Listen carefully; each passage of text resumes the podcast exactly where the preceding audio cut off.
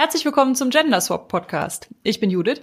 Und ich bin Lena. Und ihr hört heute eine Sonderfolge zum Thema Role Inclusive. Und dafür haben wir auch einen Gast, nämlich den Frank Reis, der zusammen mit Judith Herausgeber des Bandes ist. Hallo zusammen. Vielen Dank für die Einladung. Ja, das ist ja nicht ganz uneigennützig geschehen. Jetzt haben wir den dritten Herausgeber unterschlagen. Der dritte Herausgeber, Ashken Hayat-Dorn, war nämlich schon beim Philipp zu Gast, bei Philipp Lohmanns nerdigem Trash Talk. Das verlinken wir dann auch hier drunter, aber das ist der Grund, warum er jetzt heute Abend nicht dabei ist. Aber damit alle mal zu Wort kommen, die an diesem Band mitarbeiten. Judith ist ja praktischerweise sowohl in diesem Podcast als auch Herausgeberin. Genau, ich bin in einer Doppelrolle hier. Lena, du schreibst ja auch was für Rolling Clues. Stimmt. Vielleicht sollten wir direkt am Anfang mal äh, einen kurzen Überblick verschaffen, was das überhaupt ist, falls es Leute gibt, die noch gar nichts davon gehört haben. Roll Inclusive, Frank. Wenn du schon hier bist, äh, erzähl doch mal. okay, also Roll Inclusive ist ein äh, Essayband, eine Sammlung von ähm, 17 Texten von, ich glaube, wenn ich mich jetzt nicht verzählt habe, 14 Autorinnen und Autoren zum Thema Diversität und Repräsentation im Pen-and-Paper-Rollenspiel. Ein Herzensprojekt von uns, genau, gerade läuft ein Kickstarter dazu. In Roll Inclusive geht es um die Darstellung von Menschen, die im äh, realen Leben von Marginalisierung, also von Diskriminierung äh, betroffen sind, von Menschen, die sich normalerweise nicht so häufig in Medien wie Kinofilmen, in Comics, in Romanen, in Videospielen, aber auch im Pen-and-Paper-Rollenspiel wiederfinden und wir haben gedacht, wir widmen diesen Perspektiven ein ganzes Buch voller Essays und ähm, hoffen damit ein bisschen Aufmerksamkeit für das Thema Vielfalt und Diversität in der Pen-and-Paper-Szene und in Rollenspielprodukten und am Spieltisch zu schaffen. Und äh, das Schöne an der Sache ist ja, wir haben irgendwie gedacht, wir nehmen das hier Anfang Februar auf in der Hoffnung, dass dann dadurch der Kickstarter dadurch erfolgreich ist. Aber das Gute ist, er war einfach schon super erfolgreich und er ist auch schon am ersten Tag voll finanziert gewesen. Das haben wir, glaube ich, alle nicht so richtig erwartet. Wir haben natürlich gehofft, dass wir irgendwie innerhalb von, äh, von vier Wochen Kickstarter-Zeit die Zielsumme erreichen. Also ich muss echt gestehen, dass ich Anfang Januar noch ein bisschen Bammel hatte, ob das überhaupt klappt, ob wir genug Leute finden, die Geld dafür ausgeben, für so ein Nischenthema eigentlich. Das Nischenthema im Nischenthema. Ja, genau. Und dann hat es, glaube ich, sechs Stunden gedauert mhm. und ähm, wir hatten die Zielsumme erreicht. Was aber nicht heißt, dass es sich nicht lohnt, noch mehr Geld draufzuwerfen, denn es gibt ja noch diverse weitere Ziele und Stretch Goals und so weiter. Aber ich finde es auf jeden Fall super, dass es schon so schnell finanziert wurde. Und dass irgendwie um so rund um und bei 370 Leute inzwischen sagen, das ist eine coole Sache, da würde ich gerne Geld drauf werfen und ein Band dazu lesen. Vielen Dank an alle. Also ich weiß, dass sicherlich auch einige von euch, die das jetzt hier hören, da schon Geld drauf geworfen haben. Wir bedanken uns ganz herzlich dafür. Auch von mir vielen, vielen Dank. Genau, wir waren eben stehen geblieben dabei, dass ich gesagt habe, dass Lena daran auch nicht ganz unbeteiligt ist. Sollen wir dazu kurz was Richtig. sagen? Richtig. Ja, ich glaube, dazu sagen wir mal was, weil es irgendwie dazu immer mal wieder Fragen gibt. Hm. also ich stehe da drin mit Toolkit und Nanogames und dann ist jetzt mal die Frage, was ist eigentlich ein Toolkit und was ist eigentlich ein Nanogame? Es gab zwar schon mal ein kleines Update auf der Kickstarter-Seite, das äh, findet ihr da unter Update. Aber ich kann es ja auch noch mal hier erklären. Also bei dem Toolkit handelt es sich, wie der Name schon sagt, um eine Art Werkzeugkasten weil das Buch halt nicht nur komplett theoretisch sein sollte, sondern auch so ein paar praktische Tipps beinhalten, wie man das Ganze am Spieltisch denn jetzt umsetzen kann. Das heißt einfach so kleine Übungen zum Thema, worüber könnte ich mir mal Gedanken machen, um zu checken, ob, naja, meine Person im Rollenspiel vielleicht so divers sind, wie ich es hoffe, oder vielleicht doch nicht so sehr, wie ich es denke. Und da sind ein paar kleine Übungen dabei, die man einfach mal für sich alleine oder in der Gruppe durchführen kann, weil äh, wir fanden es ganz gut, dass es dann auch ein bisschen einen, einen praktischen Nutzen haben soll. Also nicht nur, weil man die Essays liest und drüber nachdenkt, sondern auch so ganz konkrete Ansatzpunkte, damit man immer mal anfangen kann wenn man den, sein Spiel diversifizieren möchte. Ich glaube, es ist total hilfreich, diese Tools an der Hand zu haben, weil man es oft einfach gar nicht selber merkt, dass man wieder irgendwie so dieselben Klischees benutzt hat, um seine Spielwelt zu bevölkern und seinen Charakter zu bauen. Das Toolkit und die einzelnen Übungen darin sollen so ein bisschen helfen, das bewusster zu reflektieren, was man so macht, irgendwie, wenn, wenn man äh, Charaktere gestaltet oder sich Geschichten ausdenkt. Damit das jetzt nicht schon wieder nur theoretisch ist, so als Beispiel mal, äh, gibt es zum Beispiel die Konflikttabelle. Judith und ich haben ja in Folge eins oder zwei mal irgendwann darüber gesprochen, dass Konflikte und Dramapotenzial nicht immer darauf beruhen müssen, dass äh, irgendwelche Personengruppen diskriminiert und angefeindet werden, sondern dass es auch andere Möglichkeiten gibt, Konfliktpotenzial zu schaffen. Also gibt es da zum Beispiel eine Tabelle, auf der kann man sich was aussuchen oder man kann es auswürfeln. Also ich finde es total gut, dass Übungen da, da drin sind. Ich finde jetzt gerade klingt es so ein bisschen äh, trocken und ernst, aber das wird durchaus auch einen Unterhaltungswert haben. Wir hoffen das, ja.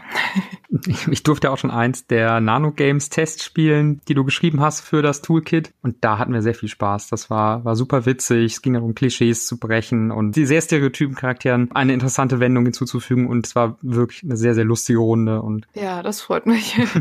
genau, Nanogames. Da sind wir wieder bei dem Thema. Also Nanogame ist im Prinzip ein kleines Minispiel, was kaum Regeln hat und auch keine Spielleitung braucht und was man einfach spielen kann, wenn man zum Beispiel mal ein bis zwei Stunden Zeit hat auf einer Convention und keine Runde findet oder wenn äh, die Spielleitung nicht auftaucht. Oder wenn man einfach gezielt mal versuchen möchte, so eine kleine spielerische Übung zum Thema zu machen, wie man halt zum Beispiel einen klischeehaften Charakter durchbrechen kann und interessanter machen kann. Das sind alles Spiele, die vielleicht so zwischen 45 Minuten und zwei Stunden dauern und eigentlich nur ganz normale sechsseitige Würfel und Zettel und Stift brauchen. Ich finde daran auch ganz gelungen, wenn man jetzt nur große Kampagnen spielt und man trifft sich regelmäßig, um die weiterzuspielen, dann äh, kann man das sogar da so ein bisschen einflechten.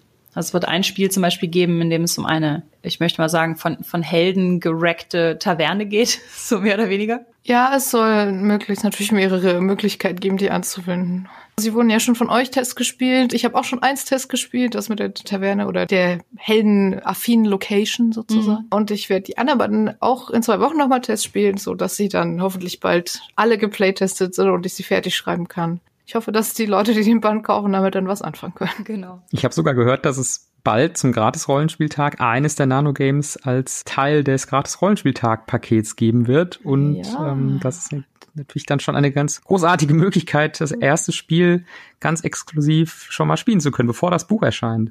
Das stimmt, wobei das wegen des Platzes auf dem GRT Flyer nur eine abgespeckte Version ist, die halt jetzt keine Würfeltabellen und so beinhaltet. Das heißt, äh, keine Sorge, wer das Buch kauft, kriegt dann trotzdem noch die Vollversion und sonst kann man es halt sich schon mal angucken. Man kann übrigens, ich mache hier voll den Werbeblock, man kann diese Spiele auch auf Conventions mit uns vorab spielen. Da erfährt man auch auf der Kickstarter-Seite mehr, wenn man das gerne möchte. Wir wollen jetzt vielleicht noch mal kurz sagen, wie lange der Kickstarter noch geht. Ich glaube, er geht einfach genau bis Ende Februar. Ist das richtig? Der Kickstarter endet am Donnerstag, dem 28. Februar um 12.42 Uhr. Fast den ganzen Februar könnt ihr noch das unterstützen. Ich denke, damit ist das Wichtigste auch gesagt. Der Link zum Kickstarter packen wir einfach unter die Episode. Jetzt lass uns doch vielleicht mal drüber reden, warum machen wir das eigentlich? Ich glaube, es gab schon diverse Interviews zum Thema, wie ist das entstanden und wieso und weshalb, aber vielleicht einfach nochmal für euch beide, die ja heute hier seid. Wie kam das? Was bedeutet euch das? Warum macht ihr das? Und so weiter. Die Initialzündung waren auch tatsächlich Frank und ich, beziehungsweise es waren auch noch sehr viele andere Leute daran beteiligt, weil wir ja immer wieder dieses Thema auf äh, Twitter hatten und über Artikel gesprochen haben und Artikel geteilt haben und Artikel gelesen haben und uns in diesem äh, Bereich, was heißt gute Repräsentation in Medien und speziell im Rollenspiel, ja, weil wir uns da immer wieder ausgetauscht haben.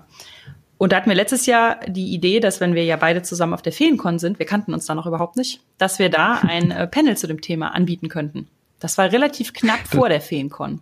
Das stimmt und es war, ich kann mich auch noch gut daran erinnern, dass es noch nicht so ganz, also dass es ein bisschen gedauert hat, bis wir beide gemerkt haben, dass wir es ernst meinen. Ja. ich, das, das, ich glaube, ich bei dir irgendwas irgendwie unter irgendeinen Tweet kommentiert habe, komm, lass einfach ein Panel machen und haben wir irgendwie noch so ein bisschen hin und her ge ge gealbert eigentlich eher so und dann haben wir es einfach geplant und, und den Ask irgendwie an Land gezogen. Du kannst den Aske schon vorher und ja, genau. genau und hast den mit ins Boot geholt. Mir war es halt relativ wichtig, ich glaube dir auch, aber du kanntest den Aske halt noch nicht, dass noch jemand dabei ist, der nicht ein weißer Deutscher ist, wie wir beide, mhm. sondern dass wir halt noch jemanden dazu holen, der das nochmal aus einer anderen Perspektive erzählen kann und der nochmal vielleicht auf eine andere Weise mit Rollenspielen in Kontakt gekommen ist oder der sich auch einfach mehr mit ja vorhandenen Vorurteilen und so beschäftigen muss, wenn er sich in diesem Bereich oder auch generell in seinem Lebensumfeld betätigt. Und da fiel mir Ask als erstes ein. Und wir haben ihn dazugeholt und er war direkt auch Feuer und Flamme, sodass wir dann noch so ein bisschen getragen von dieser Feenkon-Energie uns äh, immer noch wieder getroffen haben und irgendwann dachten, lass uns da mal was zusammen draus machen.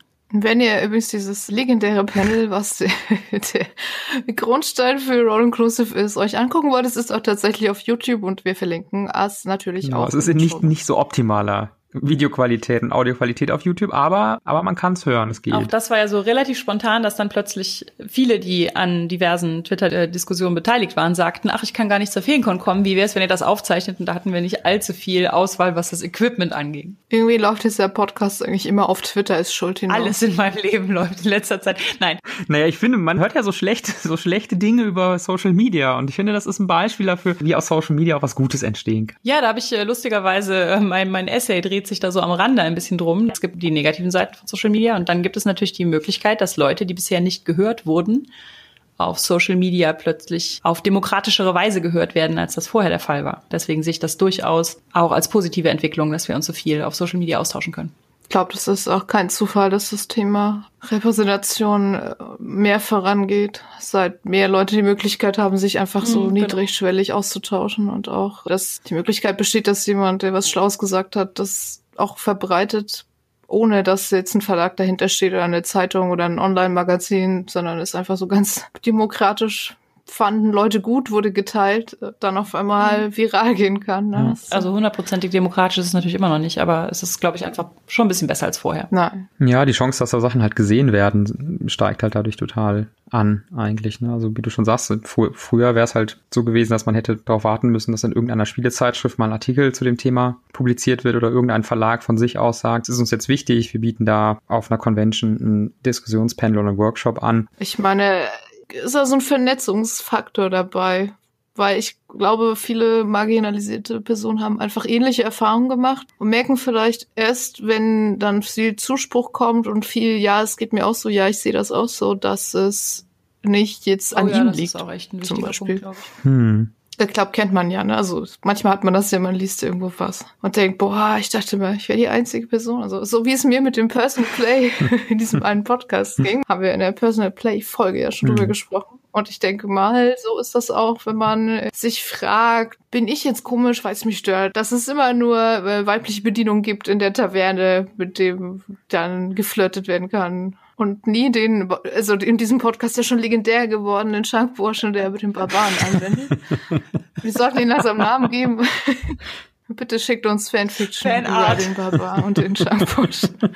Äh, dieser Effekt von äh, merken, dass es anderen Leuten genauso geht. Könnt ihr euch erinnern, bewusst, dass ihr das am Rollenspiel mal irgendwann erlebt habt? Also, dass ihr so einen Moment hattet, wo im Spiel etwas vorkam und ihr euch darin total wiedergefunden habt, so vielleicht zum ersten Mal? Ich weiß, dass es bei mir vielleicht nicht so richtig im Pen and Paper Rollenspiel war, sondern sondern dass es ähm, dass ich so ein so ein Aha-Erlebnis eigentlich in Videospielen hatte. Beim Spielen von diesen BioWare Rollenspielen wie Dragon Age und Mass Effect. Da ist ja dann mal irgendwann, ich weiß nicht, glaube weiß noch nicht, ob es im ersten, in jeweils ersten Teilen schon so war, aber ich glaube, so ab dem zweiten Teil diese Optionen gab, irgendwie gleichgeschlechtliche Beziehung zu den NSCs aufzubauen oder zu den Partymitgliedern aufzubauen, besser gesagt, und da dann tatsächlich auch so Story-Arcs draus geworden sind. Und das fand ich total super und habe mich da sehr, da sehr, sehr abgeholt gefühlt, weil mich das immer genervt hat, dass immer nur so ausgewählte, natürlich heterosexuelle Beziehungsoptionen gab, die man dann auch in aller Breite erleben konnte und die, die Interaktionen da dargestellt wurden, man das dann weiter verfolgen konnte, aber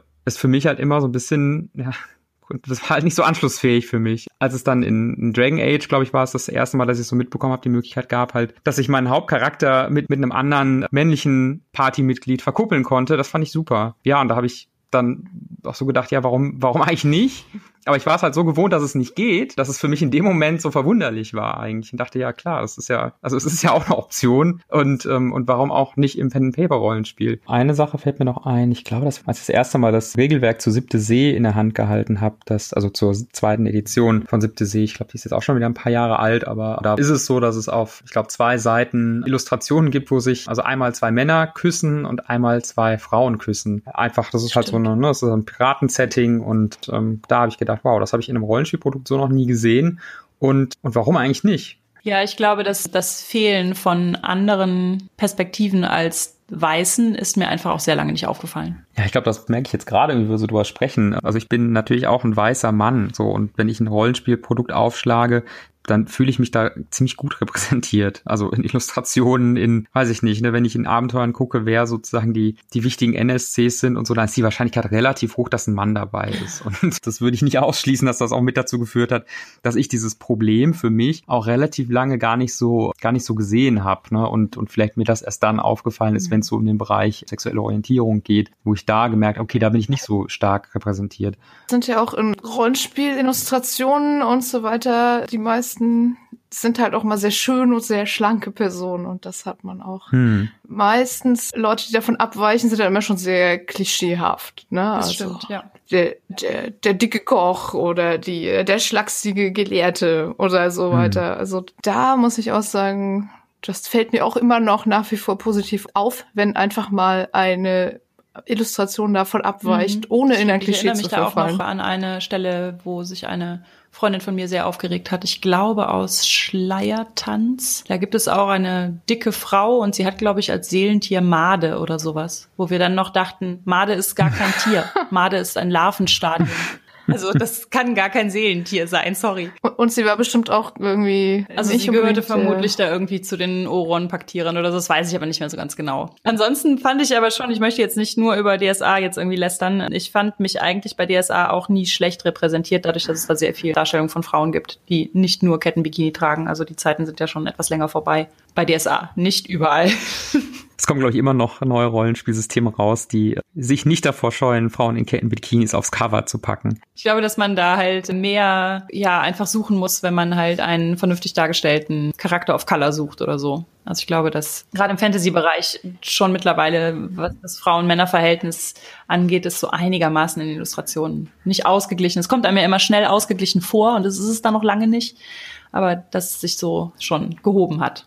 Ja, das ist der verrückte Effekt, ne, wenn man dann nachzählt. Also, so wie er das ja auch in unserer letzten Folge James in unserem Interview gesagt hat, er dachte eigentlich, das relativ ausgeglichen ist, welche Spiele von welchen Designern er so featured und hat dann nachgezählt und halt festgestellt, dass die Spiele von nicht weißen hetero cis Männern in der absoluten Unterzahl sind und dann ja auch entschieden, dass er das ändern muss. Aber ich glaube, deswegen ist dieses Zählen immer so wichtig. Also ich meine, so eine die Frage, braucht man jetzt irgendwie Quoten oder braucht man da irgendwie so und so viel Frauen pro Männer pro Seite pro Körbchengröße, keine Ahnung, es ist irgendwie so ein bisschen albern, aber andererseits ist das auch ein gutes Mittel, um überhaupt rauszukriegen, was so der Status ist, ja, wo man absolut. sich befindet. Ja.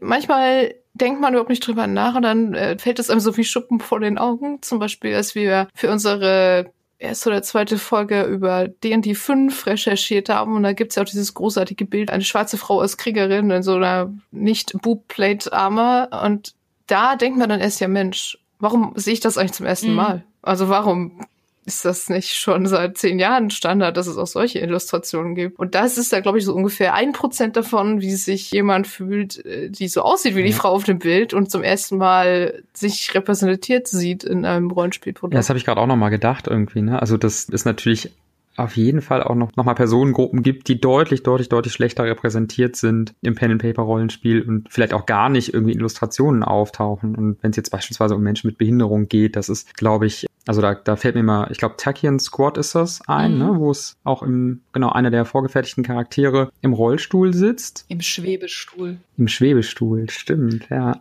Aber es ansonsten echt super selten ist und die Darstellung von, von People of Color, ja, also da gibt's auch, glaube ich, wenig, oder gab's vor vielen Jahren noch wenig Systeme, wenig Spiele, die sich da bewusst zu entschlossen haben, da darauf zu achten, dass es, dass sich diese Personengruppe eben auch im in Illustrationen wiederfindet und eben nicht nur in so klischeehaften Darstellungen in der Spielwelt und so abgebildet sind. Da können wir ja vielleicht einen Bogen schlagen zur Frage, wie wir ja schon festgestellt haben, es gibt nicht so viel Repräsentation von äh, marginalisierten Gruppen und es gibt auch zumindest in der deutschen Rollenspielszene immer noch sehr wenige Nicht-Weiße zum Beispiel. Gibt es da inzwischen schon vielleicht so Drittel Frauen, äh, vielleicht wird das auch mehr, aber ansonsten wirkt die Szene, wenn man so von außen draus guckt, ja immer mhm. schon sehr homogen. Hm. Wie schwer war es denn eigentlich, Autoren und Autoren zu finden für den Band? Weil ihr ja sicherlich nicht wolltet, dass 14 weiße Männer darüber schreiben, wie die Rollenspielszene diverser werden soll. Ja, wir hören das ja auch immer mal wieder, dass wir das vermutlich getan haben, also aus einer quasi Perspektive, die wir gar nicht selber haben, über marginalisierte Schreiben. Und das wollten wir natürlich auch auf jeden Fall vermeiden. Aber wir haben natürlich schon uns überlegt, wie der Band aussehen könnte, was wir gerne für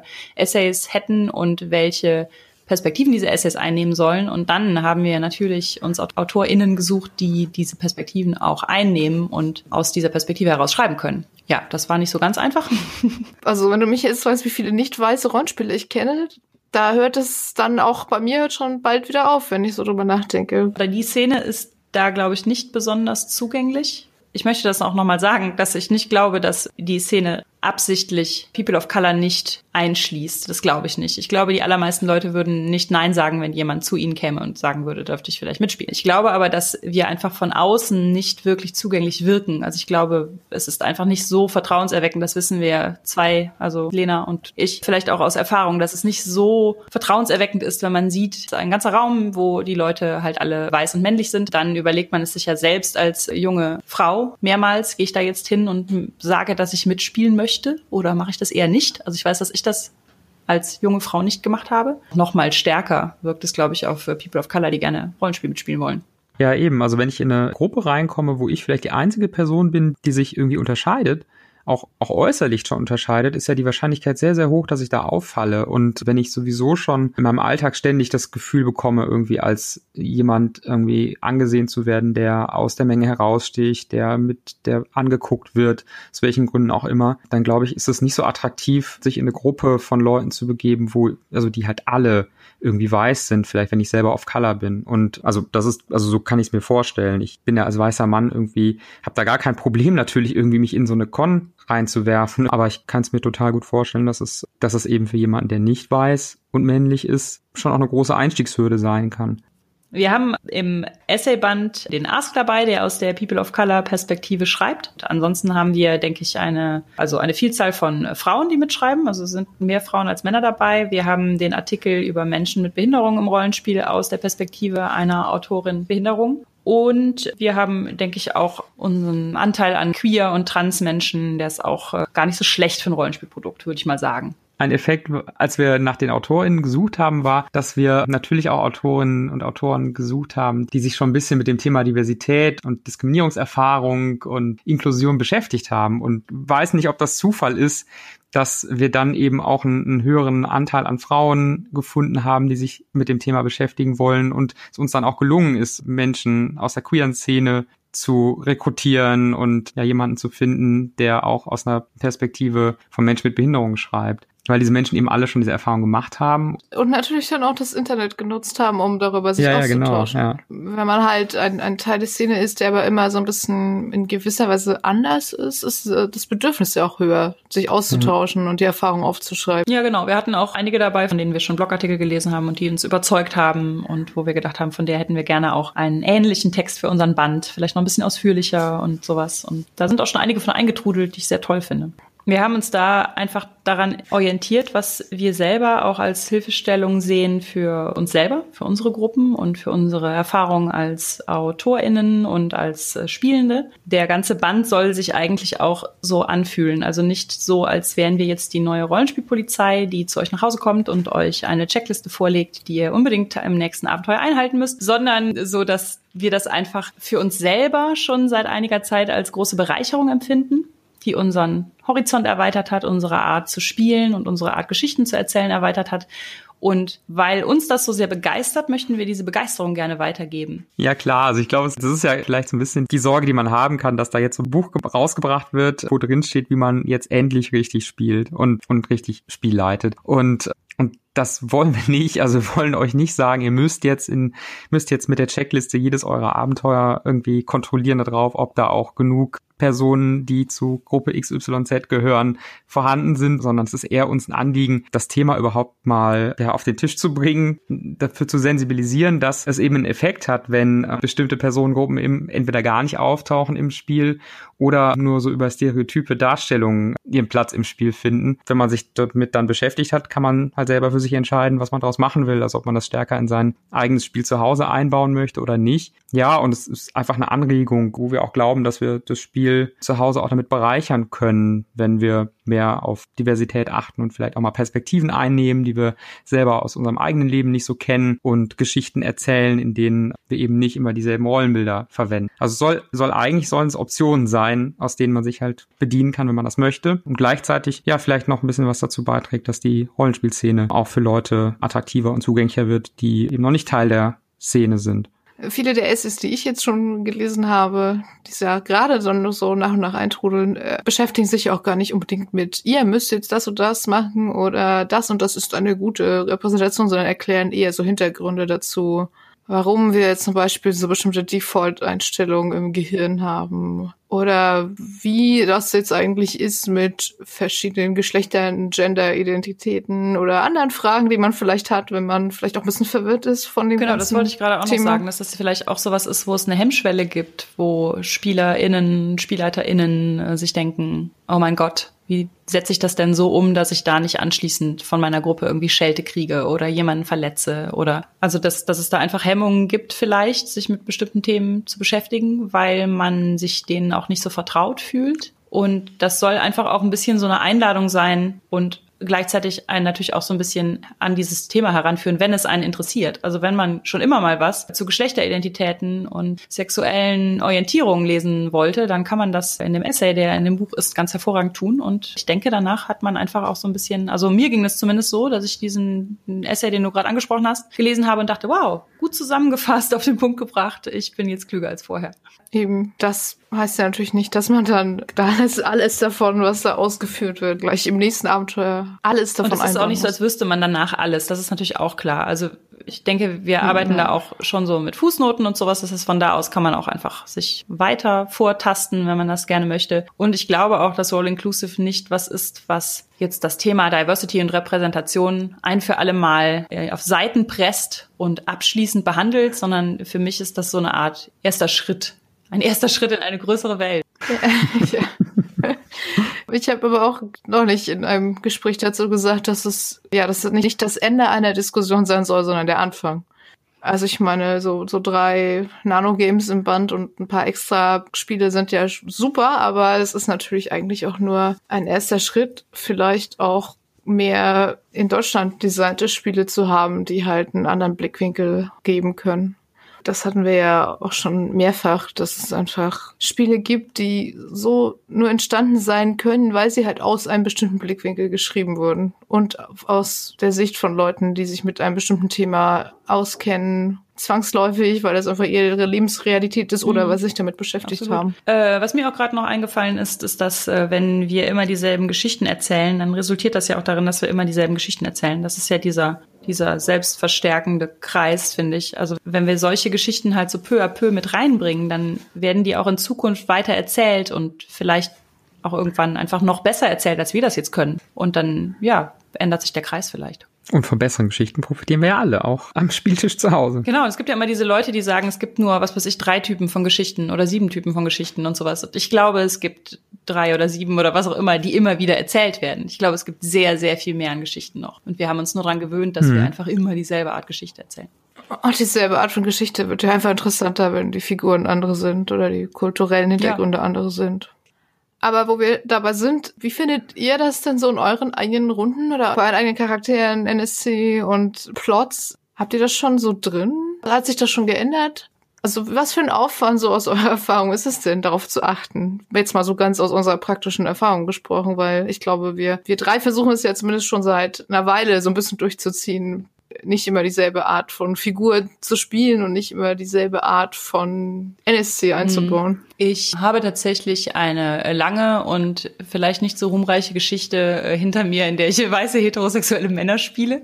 Das habe ich sehr, sehr, sehr lange in meiner Rollenspielkarriere gemacht. Ich glaube, ich habe so ungefähr vor, ich weiß nicht, ein oder zwei Jahren erst damit naja, nicht aufgehört, aber habe das Ganze so ein bisschen bewusster durchbrochen und habe das dann auch versucht als Spielleitung halt mit den NSCs zu machen, mit den mit den Stories, die so in der Geschichte passieren. Also dass es am Anfang wirklich noch so ist, dass ich quasi den Finger drauflegen musste auf meine eigenen Sachen und mir denken musste, das mache ich jetzt mal anders. Und mittlerweile fällt es mir eigentlich zunehmend also fast so ein bisschen natürlich zu. Ich möchte mich da jetzt gar nicht, möchte mir nicht auf die Schulter klopfen oder so, aber das wird natürlich mit der Zeit auch einfacher, wenn man es häufiger macht. Ja, ich finde, daran sieht man das ganz gut irgendwie, dass es zumindest Hoffnung gibt, diesen, dieses Stereotype irgendwann loszuwerden. Ja, es ist bei mir irgendwie ziemlich ähnlich. Ich bin ja auch meistens Spielleitung und habe da bis vor, ja, weiß ich nicht, so ein, zwei Jahren irgendwie sehr, sehr wenig drüber nachgedacht und in meinem Standardrepertoire an Plots und NSCs und so, da glaube ich einfach sehr, sehr, sehr häufig auch, äh, also gerade was die Geschlechterverteilung irgendwie angeht, ziemlich übel das reproduziert, was man halt irgendwie echt so kennt, dass vor allen Dingen irgendwie die Männer in den, ja, in den den entscheidenden Positionen, irgendwie in den Machtpositionen sind und Frauen ganz, ganz oft irgendwie so als Nebenfiguren dargestellt wurden. Und ich mache das immer noch teilweise, dass ich dann, wenn ich mir eine Geschichte überlege, mache so ein bisschen Brainstorming für die Charaktere, dass ich dann am Ende gucke und feststelle, oh Mann, es ist schon wieder passiert irgendwie. Das sind irgendwie, das sind alles Männer oder äh, sie sind alle weiß oder sind alle irgendwie heterosexuell und dann hingehe und das in irgendeiner Form tatsächlich bewusst einfach noch mal ein bisschen verändere. Und da fällt mir dann auf, dass ich in dem Moment, wo ich das mache, also wo ich sozusagen den NSC nehme und sage, okay, ne, da switche ich jetzt tatsächlich auch mal, ähm, oder ich überlege, ne, ist es wäre es nicht auch mal interessant, da eine Figur irgendwie zu besetzen, die, die eine Behinderung hat, einfach um mal einen, einen anderen Charakter irgendwie als, als NSC irgendwie einzubauen und merke, dass das sofort dazu führt, dass ich mir viel mehr Gedanken über die Figur mache, die Figur viel mehr Tiefe bekommt, einfach weil ich mich bewusst damit auseinandersetze, diese Klischees oder Stereotype zu vermeiden und es, ich am Ende viel zufriedener mit der Gesamtfigur irgendwie bin, weil ich das Gefühl habe, die ist viel runder und interessanter und abwechslungsreicher, als wenn ich wieder nur sozusagen das aus meinem begrenzten kreativen Hut gezaubert habe, irgendwie was, was da automatisch irgendwie so daraus hervorkommt. Und finde ich eine, eine Riesenbereicherung, irgendwie sich da bewusst mal hinzusetzen. Und, aber es ist ein Prozess, wie, wie Judith schon sagt. Ich glaube, die NSCs werden auch einprägsamer dadurch. Ja, aus der Spielerin-Sicht, also ich leite ja nicht so schrecklich gerne und viel, aber ist bei mir zumindest auch aufgefallen, dass ich inzwischen also noch mehr den Drang habe irgendwie. Wobei ich auch finde, es ist teilweise ein bisschen schwierig, weil man ja auch nicht unbedingt unwissend zum Beispiel irgendeine eine fremde Kultur sich aneignen möchte und dann damit irgendwie nur Bullshit machen, weil man sich damit gar nicht auskennt.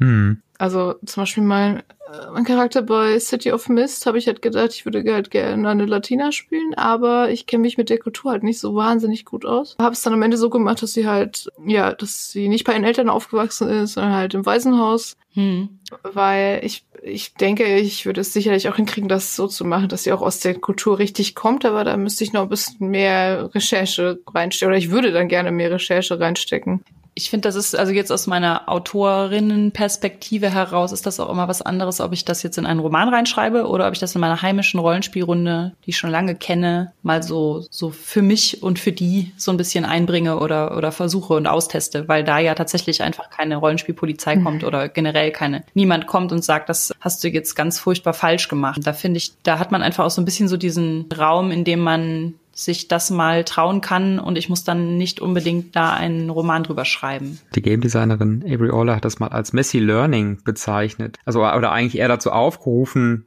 das auszuprobieren, wie das ist, auch mal in die Rolle von jemandem zu schlüpfen, dessen Erfahrung man selber nicht so gemacht hat. Und es man das aber ruhig machen soll und auch ruhig scheitern soll dabei und sich halt zugestehen soll, das nicht perfekt machen zu können, aber einräumen soll, okay, ich kann es halt nicht perfekt machen, ich werde Fehler machen, aber hier in meiner geschützten heimischen Spielrunde ist es okay und wir sprechen da anschließend drüber und ich versuche das so gut hinzukriegen, wie ich kann. Und wenn es halt nicht gut klappt, dann hole ich mir halt Feedback oder lese nochmal was nach und ähm, versuche mich eben da doch noch mal ein bisschen besser reinzufinden. Aber also ne, sie, sie hat halt damit aufgerufen, es eigentlich trotzdem zu probieren. Halt vorsichtig mhm. und, und sensibel. Aber nicht zu sagen, so, das ist, ne, das kann ich ja. irgendwie nicht, weil ich nicht selbst betroffen bin.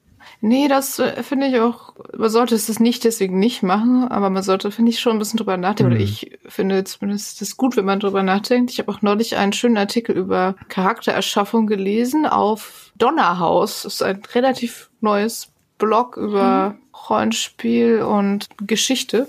Können wir auch mal den Artikel verlinken. Und da schrieb dann jemand drüber, dass er auch eine irgendwo in Kalifornien angesiedelte Geschichte spielt, wo er auch eine Figur gespielt hat, die deren Familie aus Kolumbien kommt. Und dann hat er tatsächlich das zum Anlass genommen, da nachzulesen, was gibt's denn da eigentlich so an typischen Gerichten und die sie gerne essen würde und was gibt es, äh, wie ist da die Familienstruktur? Und schrieb dann auch, dass er das immer so macht, dass er gezielt über, über Sachen recherchiert, weil er einen Charakter spielt, mit diesem Background. Und das fand ich eine großartige Idee, einfach das zum Anlass zu nehmen und nicht so trocken irgendwie vor sich hin zu recherchieren, sondern zu sagen, hey, ich habe Bock, das zu spielen und deswegen beschäftige ja. ich mich jetzt mal mit genau diesem Thema. Ich glaube, Judith, du machst das ja auch teilweise für Romanfiguren, ne, dass du dich best mit bestimmten das Sachen... Das ist mir auch eben noch eingefallen bei dem NSC-Figurenkabinett, dass man so aus dem FF immer schüttelt und dann sind es immer dieselben, dass mir da auch geholfen hat, unter anderem der Splittermond-Roman, den ich geschrieben habe, Phoenix und Affe, da war in dem Quellenbuch, das diesem Teil des Settings zugrunde liegt,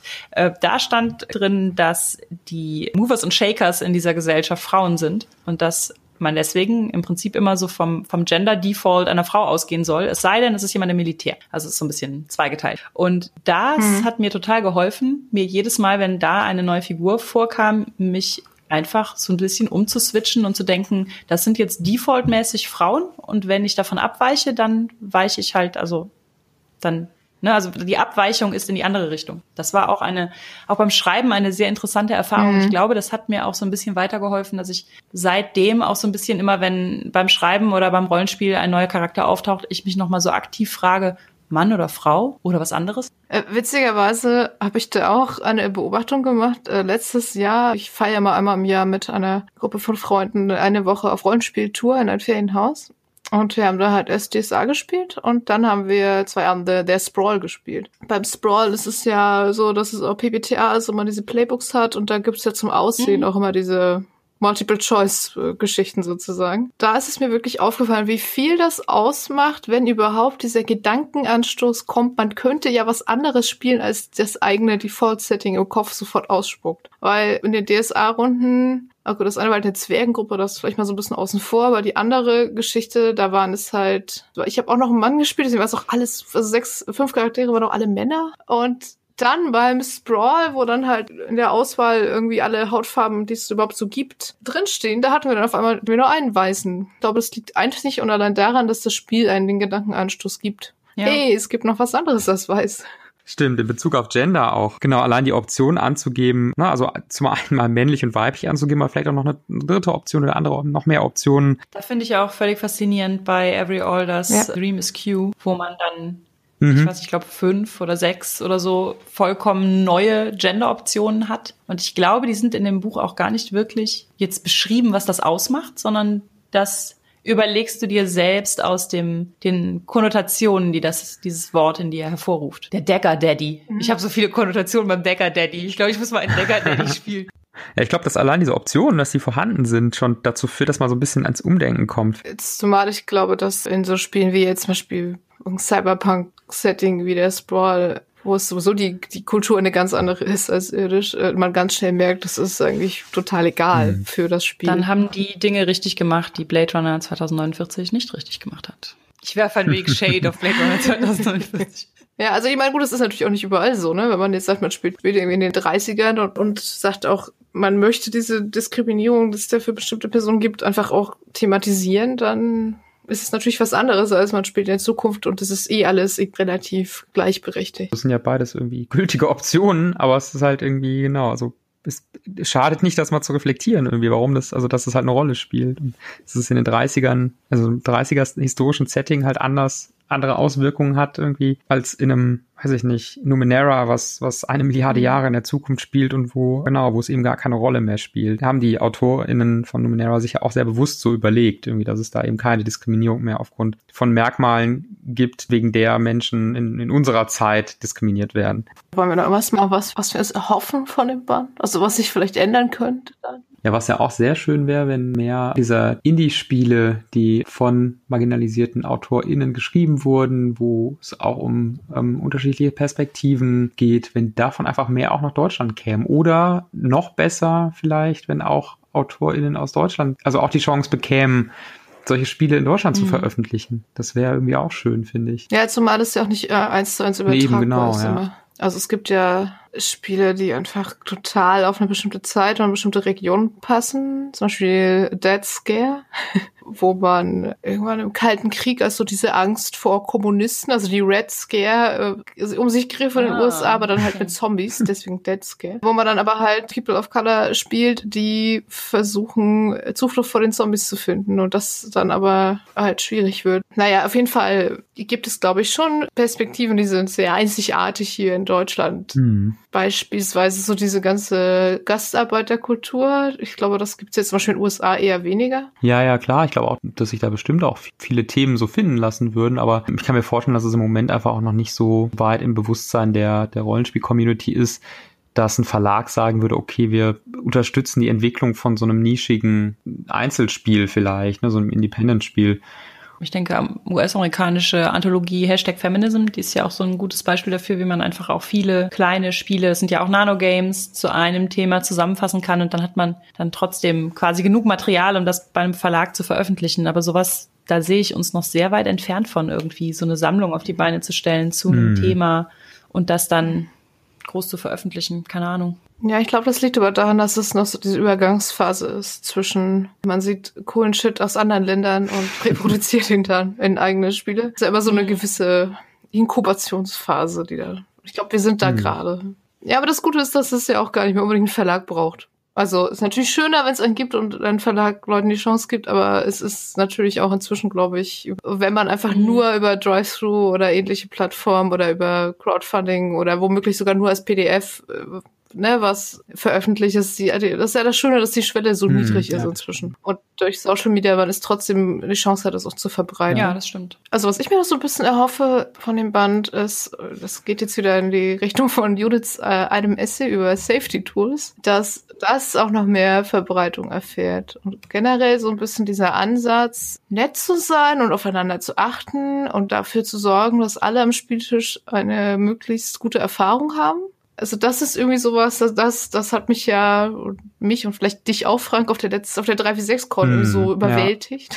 Dass da dieses Mindset bei allen so da war, dass man wirklich so nett ist zueinander und Ja, voll. aufeinander aufpasst. Das, das habe ich Hm. auf keiner anderen Con bis jetzt erlebt. Also wenn so diese, dieser Ansatz nicht so ein bisschen mehr verbreiten würde, Ja, das wäre schon Und da, toll. da gingen ja so ganz viele Sachen irgendwie Hand in Hand von der Con-Orga, von der Art und Weise, wie vorher schon irgendwie Sachen kommuniziert wurden, Community-Standards aufgestellt wurden.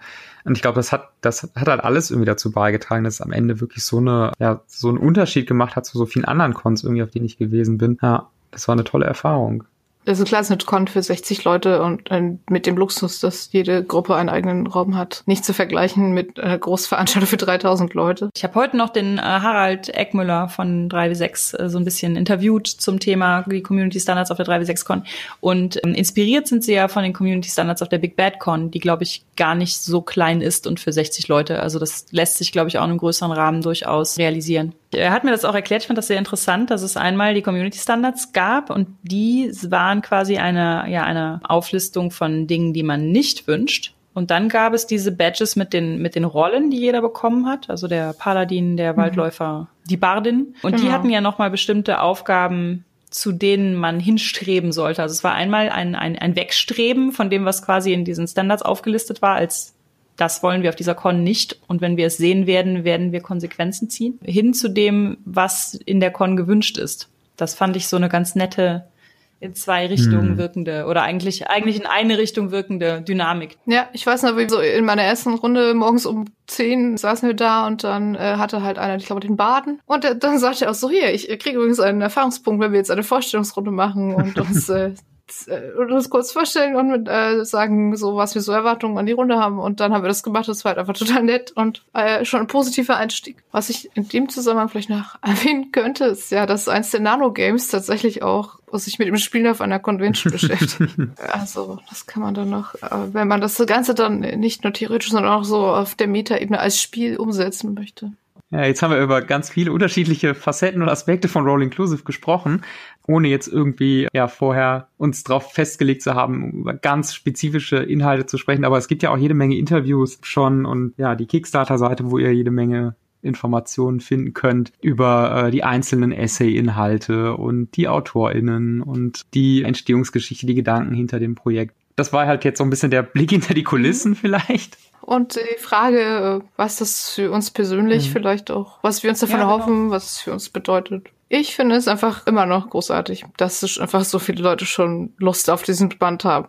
Es ist ja. auch, finde ich, interessant zu sehen, dass es auch Leute anspricht, die, was weiß ich, aus der allgemeineren Fantasy-Science-Fiction-Ecke kommen oder generell aus der Ecke schreiben oder Medien oder sowas und die auch, ja, so schon von sich aus gesagt haben, das ist sicher für mich interessant, auch wenn ich keine Rollenspielerin bin. Weil die Themen, die wir da behandeln, sind ja, also erstmal behandeln wir die ja aus einer sehr, sehr grundlegenden Perspektive. Also wir setzen ja jetzt kein großes Vorwissen über Diversität voraus, zum Beispiel erklären da sehr, sehr viele Basics und ich glaube auch, dass sich echt viele Sachen übertragen lassen auf, auf andere Genres, die jetzt gar nichts mit Rollenspiel konkret zu tun haben, sondern mit, mhm. mit fiktionalen Medien. Die Mechanismen sind, glaube ich, sehr ähnlich. Ja, und wer weiß, vielleicht werden all die Leute, die es aus Interesse am generellen Thema gekauft haben, ja dann doch noch vom Rollenspiel bekehrt. Und oh, das wäre natürlich auch ein ganz, ganz toller Nebeneffekt. Vielleicht sollten wir auch noch, äh, fällt mir ein, sagen, dass es mit dem Band ja auch noch nicht sein Ende hat, sondern es auch noch im Con-Jahr 2019 noch diverse Workshops Ja, stimmt, Rolling Inclusive ist auf Tour, ja. Auf der Heinz-Con zum Beispiel als erstes. Da ist das Crowdfunding zwar schon durch, aber auf der Heinz-Con vom 8. bis 10. März in mhm. Norden Norddeutsch auf dem Deich an der Nordsee gibt es, gibt es auch All Inclusive als das stimmt. Webshop. Dann seid ihr auf der Nordcon, da bin ich nicht dabei. Wir sind auf der ja. Feencon. Einfach danach Ausschau halten. Wir könnten auch einen äh, kleinen Überblick mal geben. Das sind nämlich jetzt nicht nur die Essays im Essayband, die ihr mit dem Crowdfunding unterstützt habt, sondern wir haben ja noch ein paar Stretch Goals. Habt ihr schon freigeschaltet? Zum Beispiel ein, ein weiteres Nano-Game von Gerrit Reininghaus. Und wir haben ein paar Zusatzessays, unter anderem von Laura Flöter freigeschaltet und von Markus Jürgens und Lars Schmalk und weitere Nano-Games. Und was jetzt noch so ein bisschen also zum Zeitpunkt der Aufnahme in der Zukunft liegt, können wir ja euch ein bisschen mit locken. Das ist einmal eine Übersetzung von einem Essay von Cameron Hurley, eine ganz tolle Science-Fiction-Autorin aus den USA. Das kommt bei 12.000 Euro, das ist fast erreicht zum Zeitpunkt dieser Aufnahme. Also ich vermute mal, wenn wir on air gehen, dann äh, wird das durch sein. Dann bei äh, 13.000 Euro gibt es ein Poster und bei 14.500 Euro gibt es eine Spotlackierung. Also es sind quasi beides so ein bisschen optisch aufgehübschte Stretch Goals. Und was zum Zeitpunkt der Aufnahme noch gar nicht hier auf der Crowdfunding-Seite zu finden ist, dam dam dam, ist, dass der 3W6 Podcast, also Harald Eckmüller und Markus Wittmer auch ein Stretch Goal beitragen werden. Und zwar ein Nanogame gepaart mit einem weiteren Essay. Es geht um das Thema Mansplaining. Und wir möchten das alle sehr, dass das erscheint. Ja, cool. Da bin ich auch sehr darauf gespannt. Ich bin mal optimistisch, dass wir das noch knacken, aber dazu brauchen wir natürlich noch ein bisschen, noch ein paar ja, UnterstützerInnen mehr. Wir fassen noch mal kurz zusammen. Ron Inclusive ist an sich schon finanziert und wird im Herbst 2019 erscheinen, aber es könnte noch mehr Inhalt geben, noch mehr Essays, noch mehr Spiele, wenn es noch ein bisschen mehr Geld wird und das Crowdfunding geht noch bis zum 28. Februar um 12.42 Uhr. Erzählt davon im Freundeskreis, in eurer Runde. Eurer Oma. Eurer Oma natürlich. Ja, wollen wir noch mal schnell sagen, Roll Inclusive, wo man das in den Social Media findet. Also auf Twitter ist es, glaube ich, einfach at mhm, Roll Inclusive. Alles zusammengeschrieben heißt es auch Roll Inclusive und dann gibt's da, glaube ich, noch irgendwas anderes, das heißt so ähnlich, aber wir sind Diversity und Repräsentation im Pen and Paper Rollenspiel. Und, äh, ja, das war's auch schon. Ansonsten gibt es Informationen auf der Feder- und Schwertseite und natürlich auf der Kickstarter-Seite. Da würde ich sagen, gibt's die meisten Infos. Vielen Dank, dass ihr mich eingeladen habt. Es war mir eine Ehre, in eurem Podcast zu Gast Schön, zu sein. Sehr gerne. Schön, dass du mit uns über all diese Dinge geredet hast.